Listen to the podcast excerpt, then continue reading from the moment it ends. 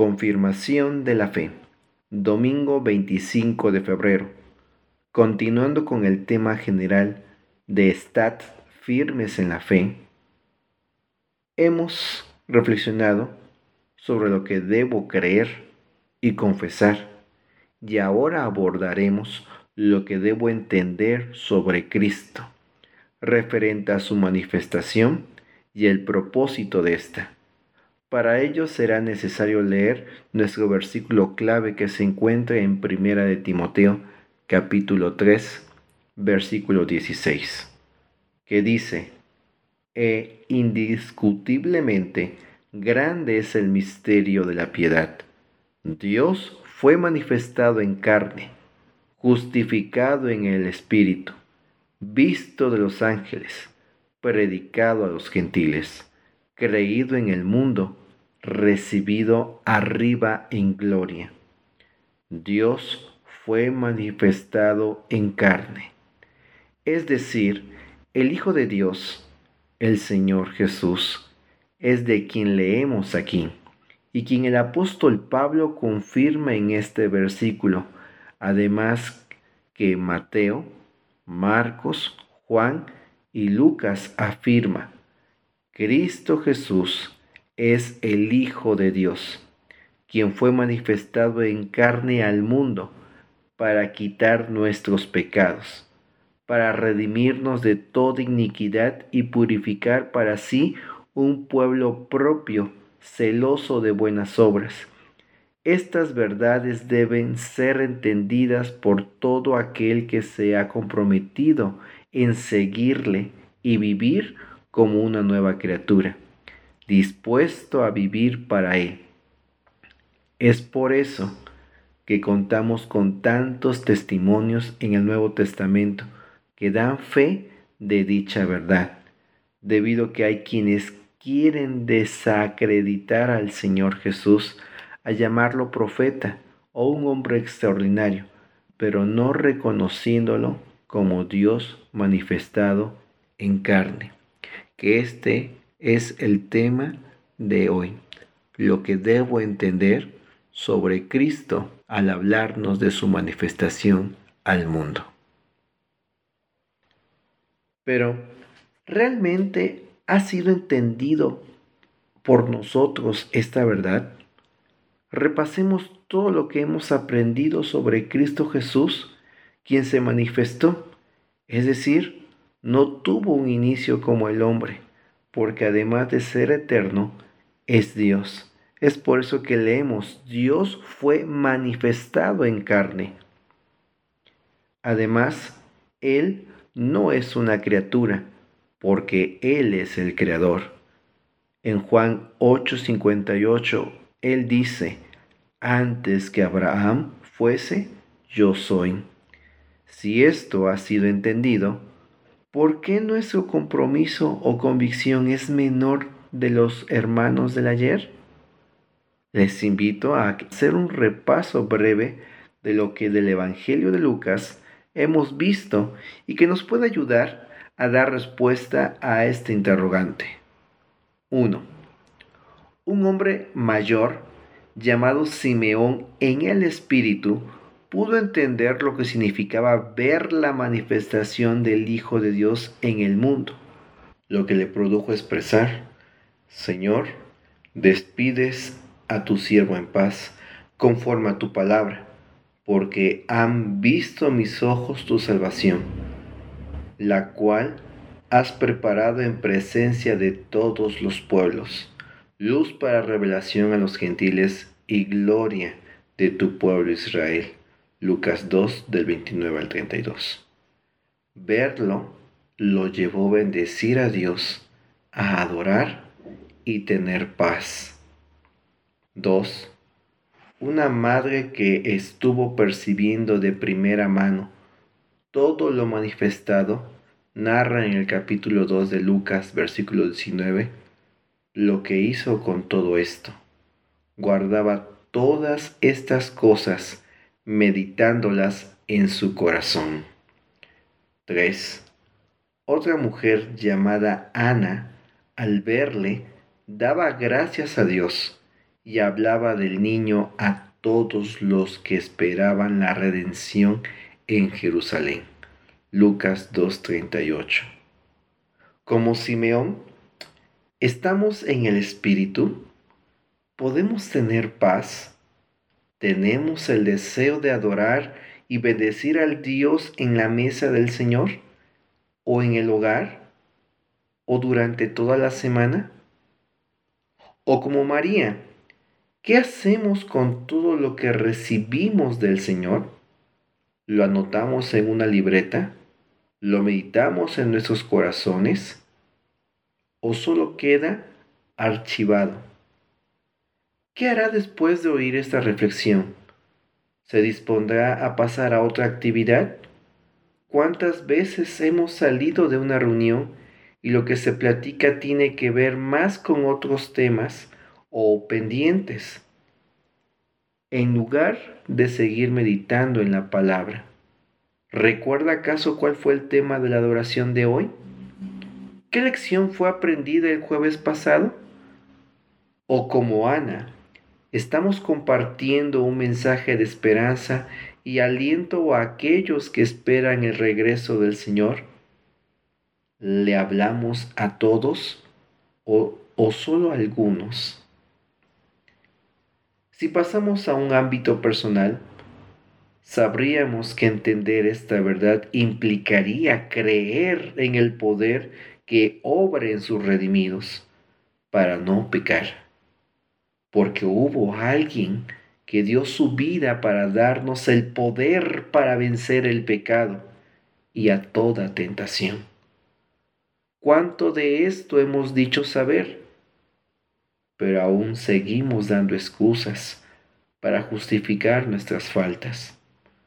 No seamos como aquellos fariseos o escribas, quienes solo manifestaron asombro al ver a Cristo, sino seamos agradecidos, porque siendo extranjeros y gentiles, el Señor quiso que le conociéramos, que tuviéramos parte con Él, pero ¿realmente mostramos agradecimiento? realmente vivimos con una convicción tal que nos conducimos a continuar su obra como Él la demanda? Recuerden, el Padre Celestial dijo, Este es mi Hijo amado, a Él oíd. Lucas 9:35. Pero, ¿cuántos con el afán y otros asuntos estamos atareados que no nos es posible prestar atención a la buena parte. Es necesario que hoy entendamos esto para no fallarle a nuestro Señor y Dios, para que le conozcamos más y afirmemos aquel compromiso que hicimos con quien salvó nuestra vida. ¿Quién esto hace es bienaventurado. Pero quien no, usando las palabras de quien fue librado de su condición pecadora, se puede afirmar que al ignorar y despreciar y alejarse del Señor, su postrer estado de aquel hombre viene a ser peor que el primero. Es cierto que hoy no entiendo todo sino una parte de mi Señor. Pero los antiguos les bastó menos para vivir una vida consagrada, una vida de fe, una vida entregada hasta que fueron llevados a la presencia de nuestro Dios, como dice 1 de Corintios 13:12. Ahora vemos por espejo, oscuramente, mas entonces veremos cara a cara. Ahora conozco en parte pero entonces conoceré como fui conocido. Pero hay quienes aún están en una situación más triste, porque ni siquiera aún tienen la verdad, a pesar que han reflejado un mayor interés, una mayor preocupación por el acercarse a Dios. Estos necesitan de nosotros para que se les explique y aún más le podamos compartir el propósito divino de Cristo al venir al mundo, el cual no tiene que ver con el juzgar o condenar, sino el dar vida, perdón y reconciliación a todo aquel que cree y está dispuesto a arrepentirse y no volver a la esclavitud del pecado. Nos es necesario que nos apresuremos, porque el tiempo es corto, para anunciar sobre el Dios que hizo el mundo y todas las cosas que en él hay, siendo Señor del cielo y de la tierra. Les ha prefijado el orden de los tiempos y los límites de su habitación, para que busquen a Dios si en alguna manera, palpando, puedan hallarle, aunque ciertamente no están lejos de cada uno de nosotros. Dios, habiendo pasado por alto los tiempos de esta ignorancia, ahora manda a todos los hombres en todo lugar que se arrepientan, por cuanto ha establecido un día en el cual juzgará al mundo con justicia por aquel varón a quien designó dando fe a todos con haberle levantado de los muertos. Este es Cristo, quien fue manifestado al mundo en carne, aquel que quiso que nosotros pudiéramos entenderlo. Hoy es un buen día para reflexionar en esta verdad. No erremos, no minimicemos, ni demos por hecho que el saberlo nos está llevando a vivirlo. Y en cada oportunidad que tengamos juntos, reflejemos una actitud diferente, un fervor constante y sobre todo impactemos a este mundo de la forma correcta, no siendo engreídos ni orgullosos, ni aun vanidosos, que fue el error de los escribas y fariseos, aquellos que eran los que estaban al frente del pueblo de Israel. Hoy el Señor demanda lo mismo en el ayer. Obediencia, entendimiento, reconocimiento y gratitud. Porque Cristo Jesús estuvo dispuesto a venir a este mundo para tocarnos, para alcanzarnos, para redimirnos. Y estos son uno de tantos de los propósitos que nos debiera llevar a comprender el saber que Cristo quiso que le conociéramos, que le recibiéramos y que le creyéramos. Nuevamente pregunto, ¿por qué nuestro compromiso es menor que de aquellos del pasado?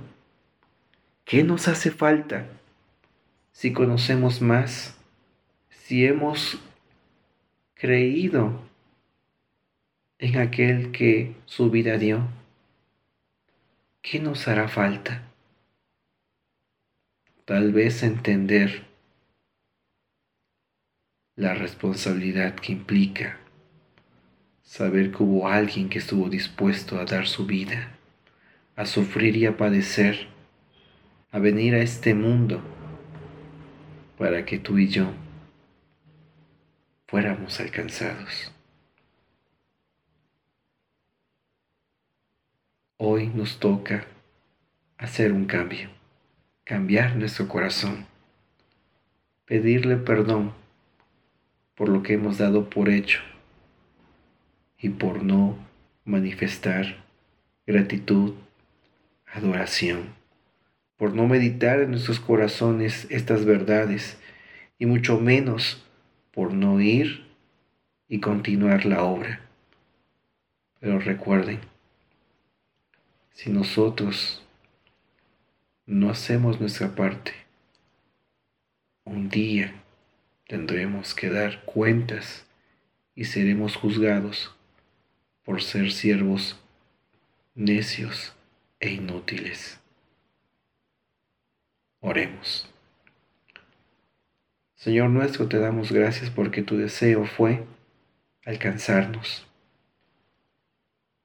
Que hoy no fuéramos ignorantes, que a pesar de todo lo que en nuestro ayer fuimos, hoy pudiéramos comprender que es gracias a ti que tenemos el poder para ser diferentes.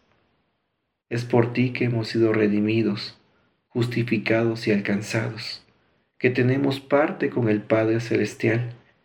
Y esto fue porque tú, siendo el Hijo de Dios, deseaste venir a este mundo para cambiar nuestra condición.